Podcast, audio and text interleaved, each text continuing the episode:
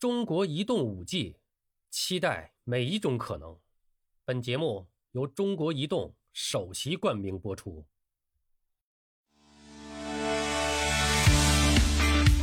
今天这比赛，扣篮大赛简直是刺！现在 NBA 的全明星赛，我不知道是不是因为咱们熟悉的球星慢慢都没有了，我就感觉越来越鸡肋了。那天我爹说说这个，这全明星应该最好看的是三分。果然，八个人参加，哎，最后唐斯拿冠军。他这个扣篮现在是这样，自从那个上届上届就是韦德故意给人家打低分，帮助自个儿队友拿冠军那次开始啊，这 NBA 球员就是想法已经有变化。就是说，稍微有点名气、有点腕儿的，能参加扣篮大赛的，我都不去参加。因为说白了，只要是人为打分的这种东西，你就有不可控的。你像像韦德这样的，你认认为还还还还挺好的人，怎么着？最后不也是黑对手，帮助自己的小兄弟？现在 NBA 的全明星，我感觉是不是因为咱们熟悉的那些球星，就都没有了？就感觉越来越没有意思了，而且像技巧啊、三分呀、扣篮儿反正就像上午咱说的，就是拉文那届算离咱们最近的、比较精彩的。后面的扣篮也就那样了，三分，我就觉得他们投三分的人越来越不协调。我估计是不是都因为中锋的原因啊？这个有点腕儿的，哎，有点名气的能参加不参加，剩下的就是。哎，说白了啥都没有的，没事儿就身体怎么样再说，就参加呗。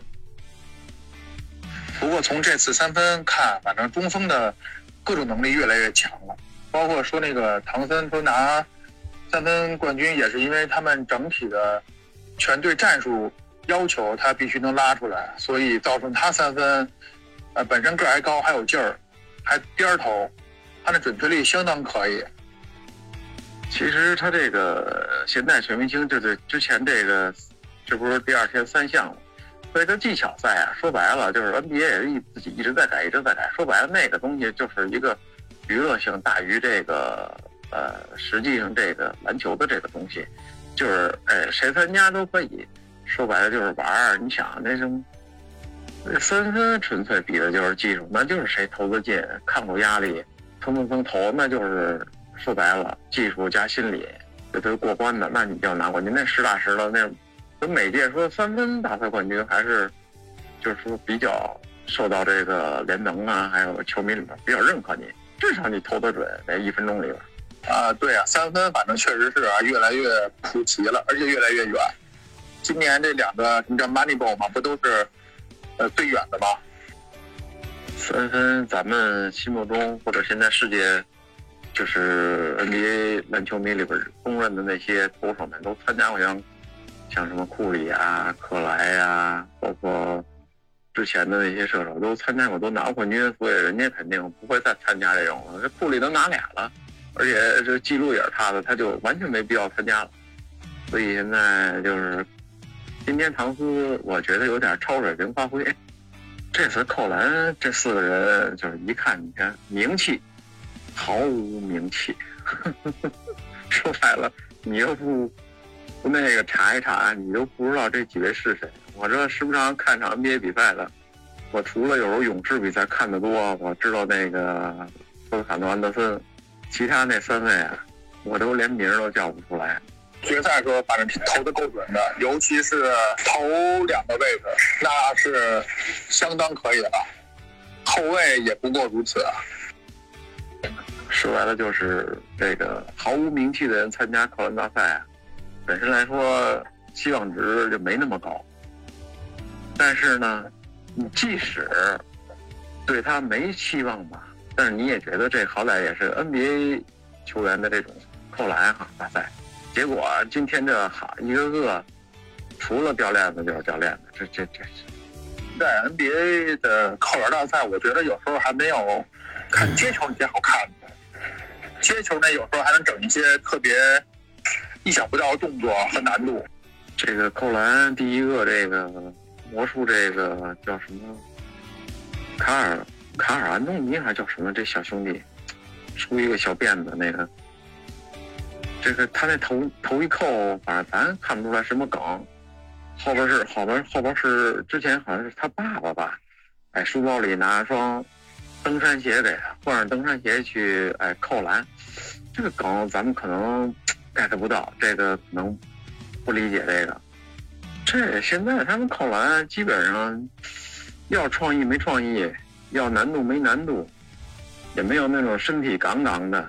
这这咱都不提这拉文和登神仙打架那一届，就像之前有创意的，比如说霍华德的超人造型，格里芬的飞跃汽车呀等等，你这。你想啊，你的飞跃现在除了飞跃人，没没啥创意，还都是一个人。这飞跃人上届吧，还上届还在你你飞跃个 NBA 最高那个都快两米三那哥们儿，你好歹也算啊有点创意。你今今儿飞跃这个一个飞跃维金斯扶着飞过去，另外一个那个拿冠军那哥们儿飞过去，虽然后边有动作吧，但这这哥们也也忒矮了呀。最受的是这个火箭这这小哥们，赛前都被寄予厚望，他是不是真以为自己就，都都成了那全联盟的那个 唯一选择了？哈，一个没成功，直接这人哈，心态崩了，啥都不会，感觉哈，这是你扣篮上赛，你就表演就完了呗。我觉得他们就有点这个，就是找不准自己现在到底要怎么扣。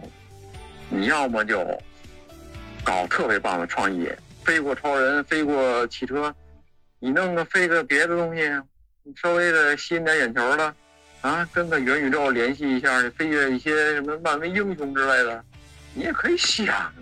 要不就是生砸身体，你也那个三分线起跳。你像第一个魔术那小哥们儿，这梗咱 get 不到，你要来一个三分线起跳，我就不信你拿不着五十分啊。我现在怎么觉得他们的身体科学训练是越来越好了，但是你看在比赛中实际的对抗啊，包括这次扣篮比赛的这种暴力程度，我怎么觉得他们的身体素质或者整体的感觉是在下降呢？我觉得三分明年可以弄成男加女，然后再加一个老的三分冠军组队来整一下。